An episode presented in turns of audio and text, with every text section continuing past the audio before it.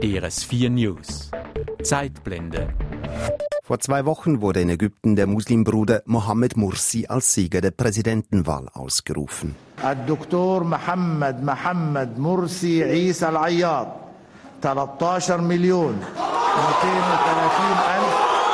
In Ägypten steht nun zum ersten Mal ein ziviler Präsident an der Spitze des Staates. 60 Jahre nachdem das Militär die Macht übernahm und die Monarchie abschaffte. Go and deliver it to the king. He must leave by six o'clock this evening. Anhand von historischen Aufnahmen schauen wir zurück auf die republikanische Revolution von 1952.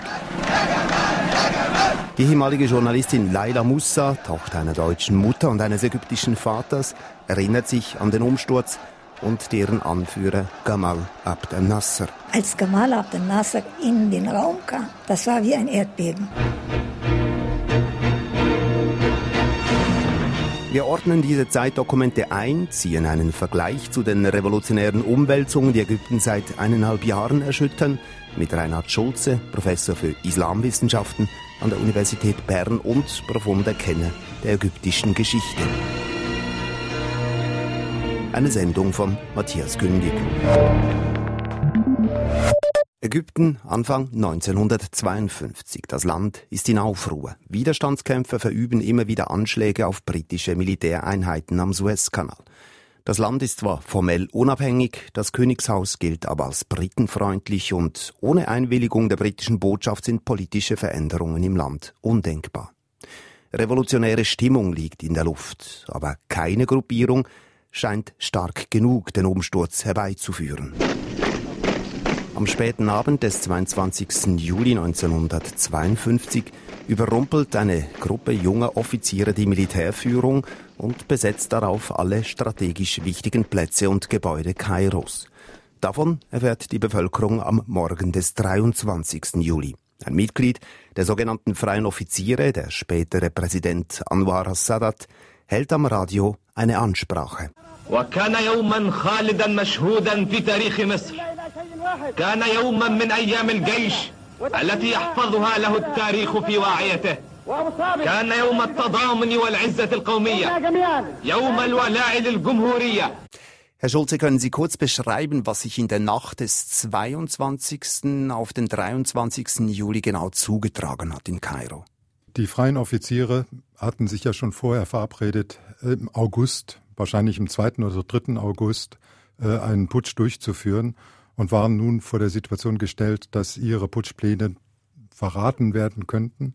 Sie waren also gezwungen, relativ schnell zu handeln und haben deshalb etwa, es waren etwa 100 Leute, es geschafft, in kürzester Zeit die Befehlskette zu kontrollieren, die militärische Befehlskette zu kontrollieren und die wichtigsten Truppeneinheiten so zu mobilisieren, dass sie also auch die strategischen Positionen, vor allem die militärischen Positionen in der Stadt besetzen konnten, bis hin sogar dann auch die Besetzung des Parlamentsplatzes und auch die Besetzung des Platzes vor dem Schloss des Königs. Schließlich dringen die freien Offiziere zum Büro des amtierenden Ministerpräsidenten vor und stellen ein Ultimatum. Der König muss bis zum Abend abtreten. Anwar al-Sadat hat sich später in einem Interview an diese Szene erinnert. I went to the prime minister and delivered the ultimatum to him. He was shocked. Believe me. Because up till this moment he didn't know that we were going to dethrone the king at all. He was shocked and received me like this. He said, are you, are you, are you powerful enough? I told him, yes. Go and deliver it to the king. He must leave by six o'clock this, uh, this evening. Der Premierminister ist also vollkommen überrumpelt. Sadat muss ihm gar versichern, dass die freien Offiziere über genügend Machtmittel verfügen für den Umsturz. Herr Schulze, entsprach das auch der Realität? Aus der Sicht des Hofes hatten sie die Macht. Also sie hatten ja diese Befehlskette des Militärs kontrolliert und sie konnten vor allen Dingen sich auch auf die lokale Polizei stützen. Es gab gar keine andere Exekutive als das Militär und die Polizei, sodass das letztendlich auch der Hof völlig ratlos war. Er konnte nicht die Straße mobilisieren gegen das Militär, sondern er musste im Grunde die Bevölkerung und auch das Militär gewähren lassen. Drei Tage später in Alexandria hat der König dann das Land verlassen. Ich habe mit Leila Musa gesprochen. Sie war früher Fernsehjournalistin und hat im Informationsministerium gearbeitet und sie hat mir ihre Erinnerungen daran, hat sie mir erzählt. Ich kann mich erinnern an die Szene. Er war ja ein sehr korpulenter Mann, wie er in seiner weißen Uniform. Also ganz langsam ging er dort äh, die, die Stufen herunter und wurde begleitet und man hat ihn sogar Kanonen geschossen. Also, also man hat ihn wirklich in Ehren verabschiedet. Blenden wir ein bisschen zurück. Ägypten, die besten fünf Jahre vor der Revolution. Was herrschten eigentlich für Machtverhältnisse im Land damals? Die Machtverhältnisse waren sehr, sehr kompliziert geworden. Dadurch, dass sich die politischen Parteien, auch die tragenden politischen Parteien, immer weiter fraktioniert haben, vor allen Dingen der herrschende Flügel der WAFT-Partei, der alten nationalistischen Partei, war nicht mehr in der Lage, eine Art von politischer Kontrolle auszuüben über das politische System, sodass immer mehr Fraktionen entstanden sind. Und es standen sich im Grunde eigentlich zwei städtische, nationalistische Fraktionen der alten Ordnung gegenüber, das war dann die Partei, die sich sozusagen identifizierte mit dem Industrieflügel, mit einer Urbanisierung, einer Industrialisierung des Landes. Und der andere Teil, der versuchte noch, das Land über das Land, das heißt über die agrarische Sphäre zu kontrollieren. Welcher Einfluss hatten die Briten damals? Die waren ja immer noch präsent und die waren ein starker Machtfaktor in, in Sie waren vor allen Dingen ein Feind, ein Feind der ägyptischen Ordnung. Das war ja vor allen Dingen am 26. Januar 1952 äh, der Fall, als Kairo brannte, nachdem, ich äh, glaube, 30 oder 40 ägyptische Hilfspolizisten in einem Scharmützel mit britischen Truppen am Suezkanal erschossen worden sind, woraufhin dann es einen Solidaritätseffekt gegeben hat in Kairo und dann schließlich und endlich ganze Stadtteile in Feuer standen und angezündet wurden. Und da waren die Briten schon so stark zu einem Feindbild geworden, dass sie innenpolitisch gar keine Möglichkeiten mehr hatten, in irgendeiner Art und Weise Einfluss zu nehmen auf den politischen Prozess. Ich habe auch mit Leila Musa über den Einfluss der Briten gesprochen und eine interessante Antwort erhalten. Also zur Zeit des Königs hatte man das Gefühl, man würde von Engländern irgendwie. Äh, das Ganze war ein europäisches System. Die Engländer hatten sehr großen Einfluss aufs Königshaus, auf den ganzen Minister, auf das ganze Reich. Und es ging immer darum, was die Engländer wollen und wie die Engländer es wollen. Und die meisten konnten gar kein Arabisch. Also die ganzen Paschas und die Familien, die großen Familien, die gingen alle in englische oder französische Schulen und Arabisch war gar keine Zwangssprache, die, die konnte man oder nicht sprechen. Die meisten, die unterhielten sich in Französisch oder Englisch. Das ist eine interessante Beobachtung. Das äh, zeigt sehr deutlich die Perspektive, die die Bevölkerung vom ägyptischen Hof hatte. Der Hof wurde als Fremdkörper im Lande empfunden, aber vor allen Dingen von, den, von der städtischen Mittelklasse oder auch von der städtischen Unterschicht. Natürlich diejenigen, die das Land kontrollierten, das heißt also den reichen agrarischen Bereich, die Baumwollindustrie kontrollierten, die hatten eine völlig andere Perspektive. Sie verstanden ihr Land als eine Art von ähm, globales Land, als ein kosmopolitisches Land, wo eben verschiedene Sprachen gesprochen wurden, wo die Paschas Türkisch sprachen oder Arabisch oder Französisch oder Englisch. Und diese kosmopolitische Atmosphäre, die sehr viel stärker oft auch in der arabischen Literatur abgebildet wurde, war als ein Teil, ein Identitätsteil dieser auch oft bürgerlichen Oberschicht interpretiert worden. Es gab ja auch Widerstand gegen die Briten in dieser Zeit, in diesen letzten Jahren vor der Revolution. Von wem aus kam denn eigentlich dieser Widerstand? Der Widerstand kam vor allen Dingen von dem Militär, aber auch von den Muslimbrüdern, die mehr und mehr versuchten, Kampfgruppen zu bilden, um an der Suezfront gegen die britische Besatzung äh, vorzugehen. Es waren auch teilweise Freikorps, die gebildet worden sind, teilweise waren es Banditengruppen, die sich dort etabliert hatten. Dadurch auch, dass das Waffengesetz gelockert worden ist, waren also sehr viele Waffen im Lande und viele Gruppen konnten sich frei etablieren, auch als äh, bewaffnete Gruppen und bewaffnete Formationen etablieren sodass auch die Frage, wer jetzt eigentlich das Machtmonopol in der, im Staate noch innehatte, nicht mehr ganz klar war. Wie ist es eigentlich zur Bildung der freien Offiziere gekommen, die dann schließlich den Putsch ausgeführt haben? Ja, die Bildung der freien Offiziere wird von den freien Offizieren mehrheitlich fast schon mythisch erzählt, also wie das entstanden ist. Da gibt es die, berühmte Gruppenerzählung, zwölf Offiziere setzen sich zusammen, ertragen die Situation nicht mehr und gründen eine Geheimgesellschaft im Jahre 1940 die dann letztendlich auch die Unterstützung von der mittleren Kader der Armee gefunden habe. Forschungen haben gezeigt, also dass die Geschichte schon etwas früher losgegangen ist. Schon in den Mitte der 30er Jahre hat sich gerade in dem mittleren Kader, unteren Kader der Offiziersgesellschaft in Ägypten die Stimmung breit gemacht, dass nicht sie es sind, die das, die die politische Ordnung kontrollierten, sondern die sogenannten Generäle, die noch aus der alten auf turko-tscherkessischen Elite stammten, die sich also wenig mit den nationalen Zielen Ägyptens identifizierten. Ich war zu der Zeit, ich war noch sehr jung und ich war zu der Zeit verheiratet mit einem Offizier. Und dieser Offizier war wiederum befreundet mit Offizieren dieser freien Gruppe von Offizieren, die damals zu der Zeit die Revolution planten. Und ich bin heute froh, dass es in meinem Hause ganz äh, ruhige Konversationen gab, wo diese Offiziere sich trafen und miteinander sprachen. Ich durfte aber nicht wissen, wo, worüber sie sprachen. Das war geheim, aber ich wusste, es gab da eine Sache. Ich habe denen Tee gemacht und Brötchen gemacht und weiß was, aber die saßen zusammen und redeten. Mein Mann war nicht einer der freien Offiziere, aber ein Freund von ihnen. Ist tatsächlich die Revolution 1952 quasi am Küchentisch geplant worden? Es wurde überhaupt keine Revolution geplant, sondern es wurde ein Putsch gegen das Parlament geplant und ein Putsch gegen die Regierung geplant. Aber keiner der freien Offiziere hatte so etwas wie Revolution im Sinne gehabt, sondern man versuchte, Machtverhältnisse neu zu ordnen, und zwar im Sinne einer bürgerlichen Mittelschicht, die sich bislang von dem politischen Prozess vollkommen ausgeschlossen gefühlt hatte. Die meisten der freien Offiziere waren etwa 30, 35 Jahre alt. Das heißt also, sie waren auch in den Rängen Leutnants, äh, Hauptleute vielfach. Aber sie waren letztendlich nicht in den Entscheidungsgremien des Militärs so integriert, dass sie auch so etwas wie eine Gestaltungsfunktion sich zugeordnet sahen. Und von daher ist es ziemlich deutlich, dass sie letztendlich keine wirkliche äh, politische Programmatik entwickelt hatten in ihrer Revolution, sondern im Grunde so etwas äh, strebten wie ein Putsch gegen die alte Ordnung für die Durchsetzung einer politischen Ordnung, die nicht auf einer Programmatik beruht, sondern auf einer Art von Autonomie des Systems. Der Staat sollte unabhängig sein von internationalen Verflechtungen aller Art. Aber einen konkreten Plan, wie Ägypten gestaltet werden sollte nach diesem Umsturz, den gab es eigentlich noch nicht. Den gab es teilweise. Es gab einen einzigen Programmpunkt, der politisch nachher auch entscheidend wurde. Das war die Frage der Landreform. Das heißt also die Durchsetzung einer Bodenreform, die es ermöglichte, dann auch den Kleinbauern ähm, das Land äh, zur Verfügung zu stellen. Da gab es aber auch bei dem Industrieflügel der bürgerlichen Regierung durchaus Interessen, eine solche Landreform durchzusetzen.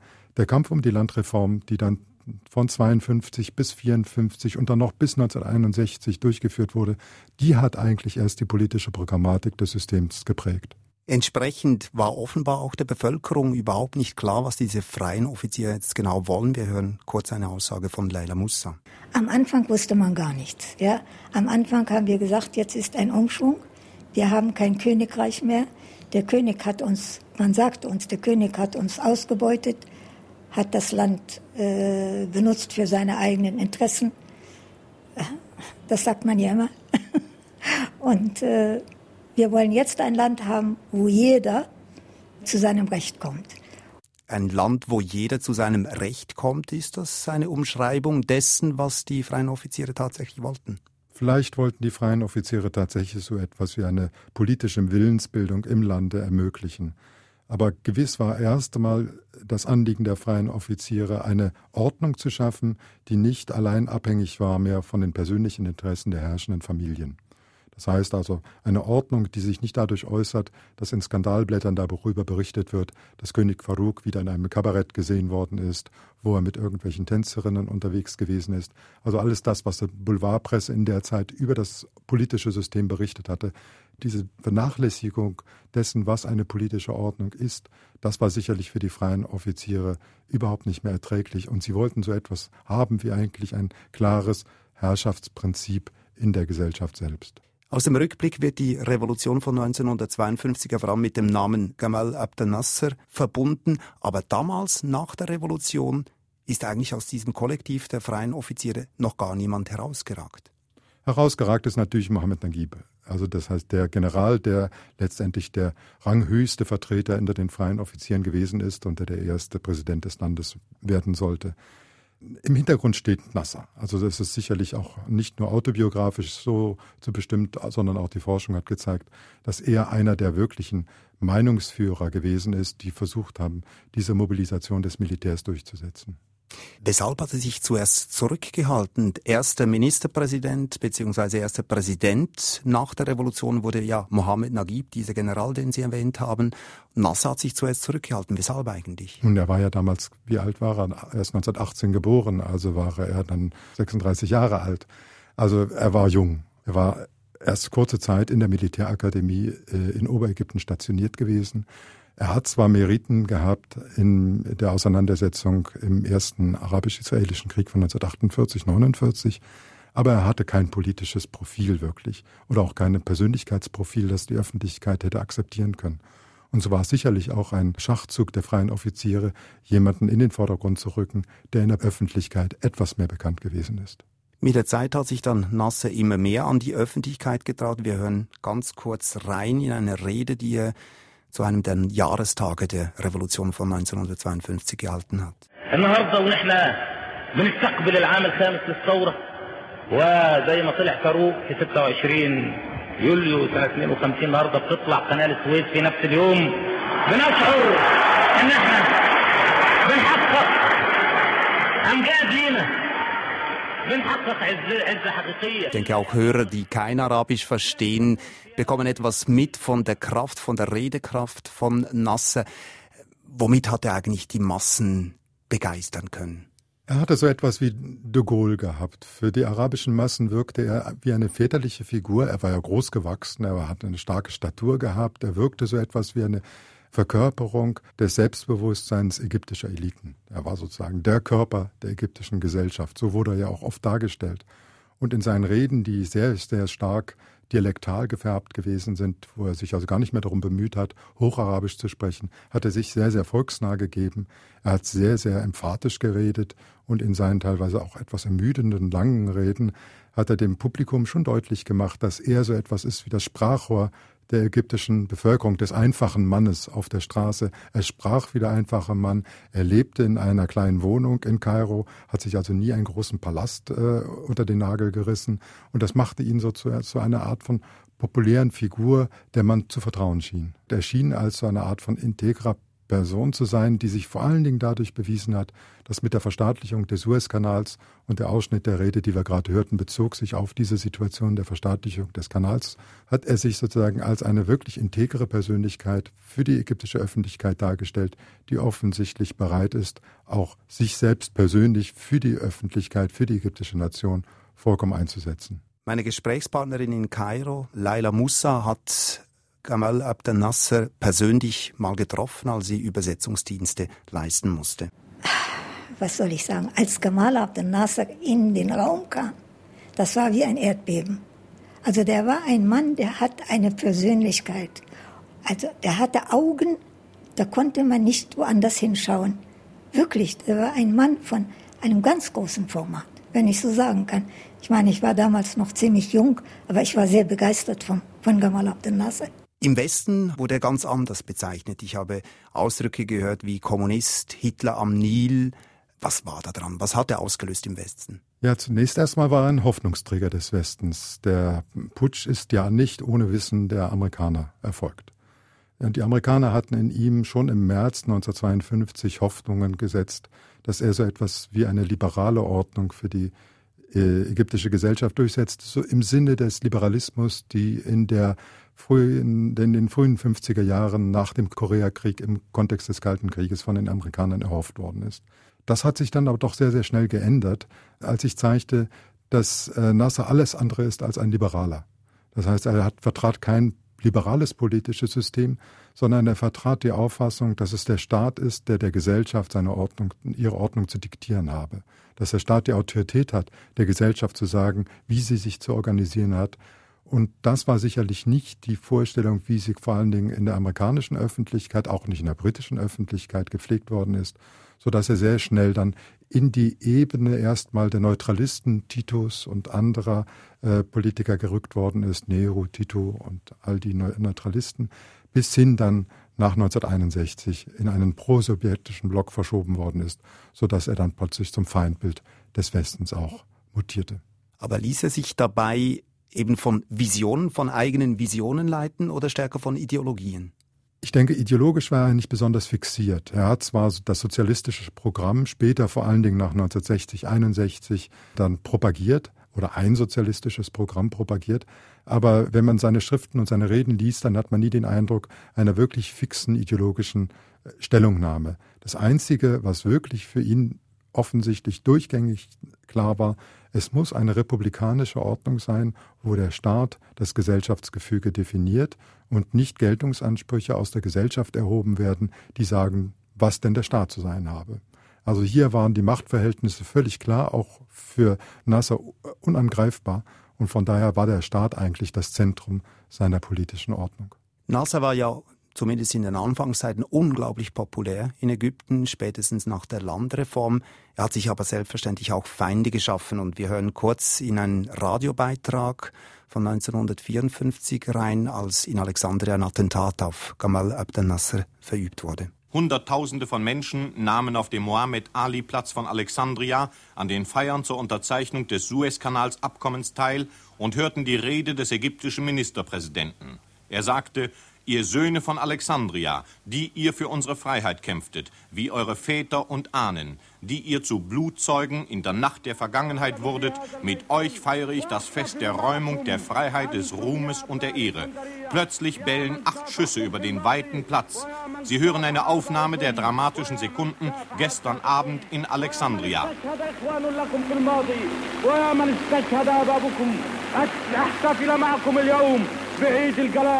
وبعيد الحرية بعيد العزة وبعيد الكرامة.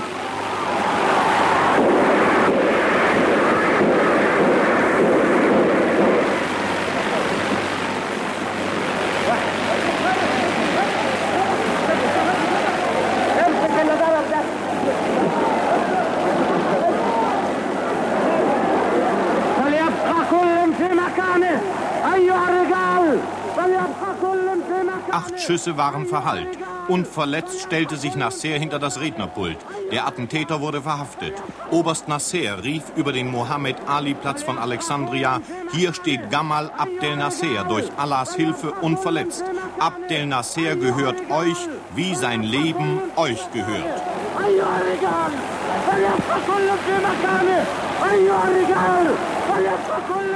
Das war eigentlich der Moment, wo Nasser an sich selbst zu glauben begann. Das heißt, wo er von seiner eigenen Mission überzeugt war plötzlich. Sondern gerade dieses Erweckungserlebnis, das er dadurch hatte, dass er nicht getroffen worden ist, dass er also diesen, dieses Attentat immerhin acht Schüsse unverletzt überstanden hatte, hat bei ihm dann das Gefühl heraus aufgelöst, dass er tatsächlich eine Mission hat, dass er diese Mission jetzt auch umzusetzen hat. Und seitdem ist er eigentlich erst Nasser. Vorher war Jamal Abdel Nasser.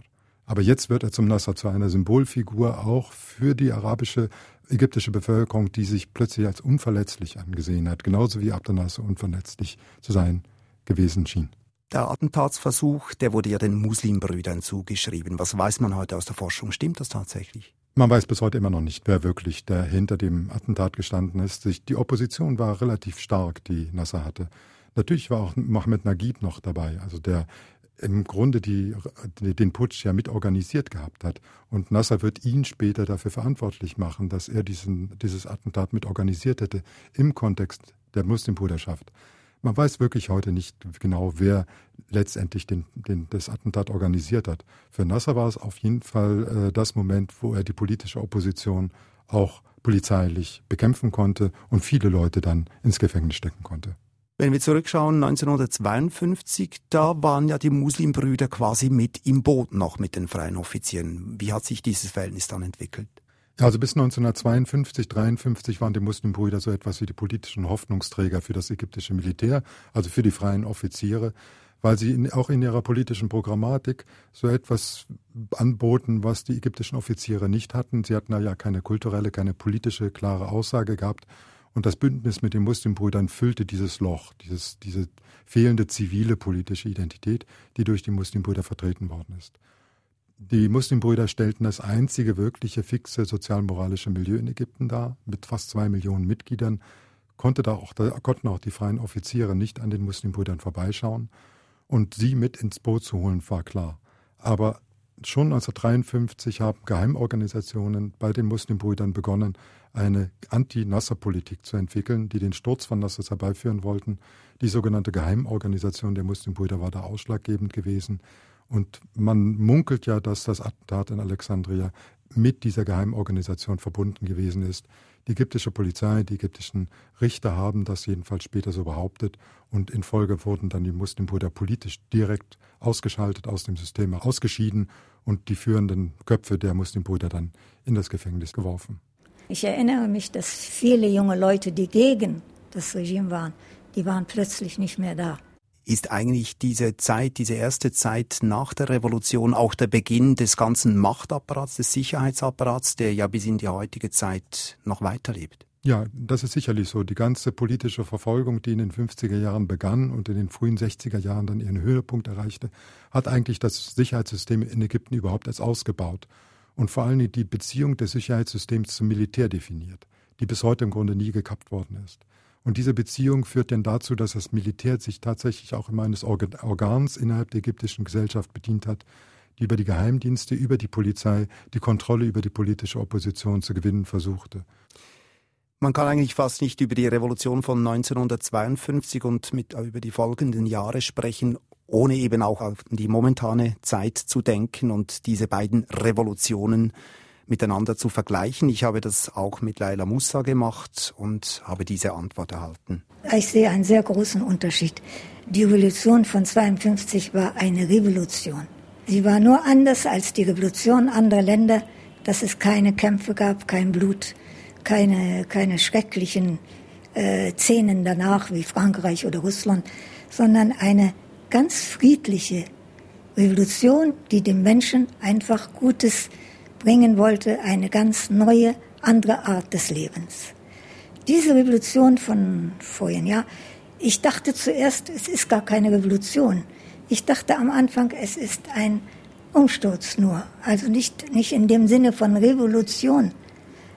Aber es hat sich jetzt doch gezeigt, dass es auch eine Revolution ist, aber von einer ganz anderen Art.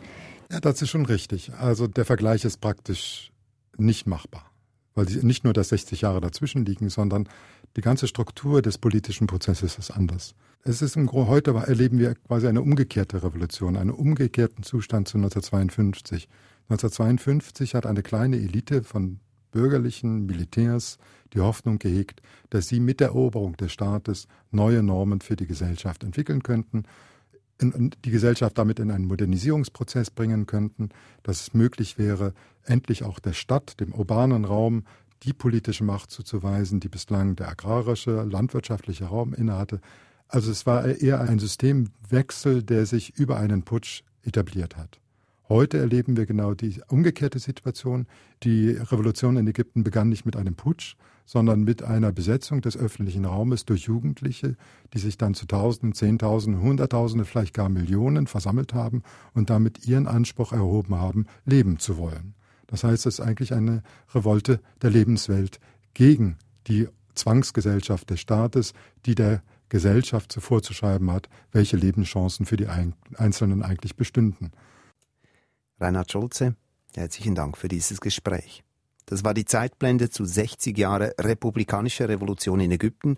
Sie können diese jederzeit online nachhören oder als Podcast herunterladen auf drs4news.ch unter der Rubrik Zeitblende. DRS4 News Zeitblende